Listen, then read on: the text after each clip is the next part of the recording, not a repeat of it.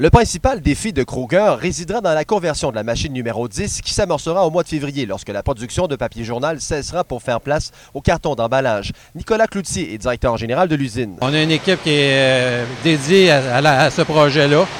Puis graduellement, les gens de l'usine vont venir se greffer à l'équipe actuelle. L'autre défi, le recrutement de la main-d'œuvre qui quittera en grand nombre pour la retraite. Daniel Archambault est vice-président chez Kruger. Euh, je crois qu'ici, c'est autour de 40% de la main-d'œuvre dans les deux prochaines années. Euh, il faut ramener des gens euh, dans notre industrie. Il faut leur montrer qu'est-ce qu'on fait pour montrer qu'on a une industrie qui est solide. 200 travailleurs de la construction sont à pied d'œuvre depuis 14 mois. Ils seront 350 dès la fin février. Frédéric Beaulieu, Trois-Rivières.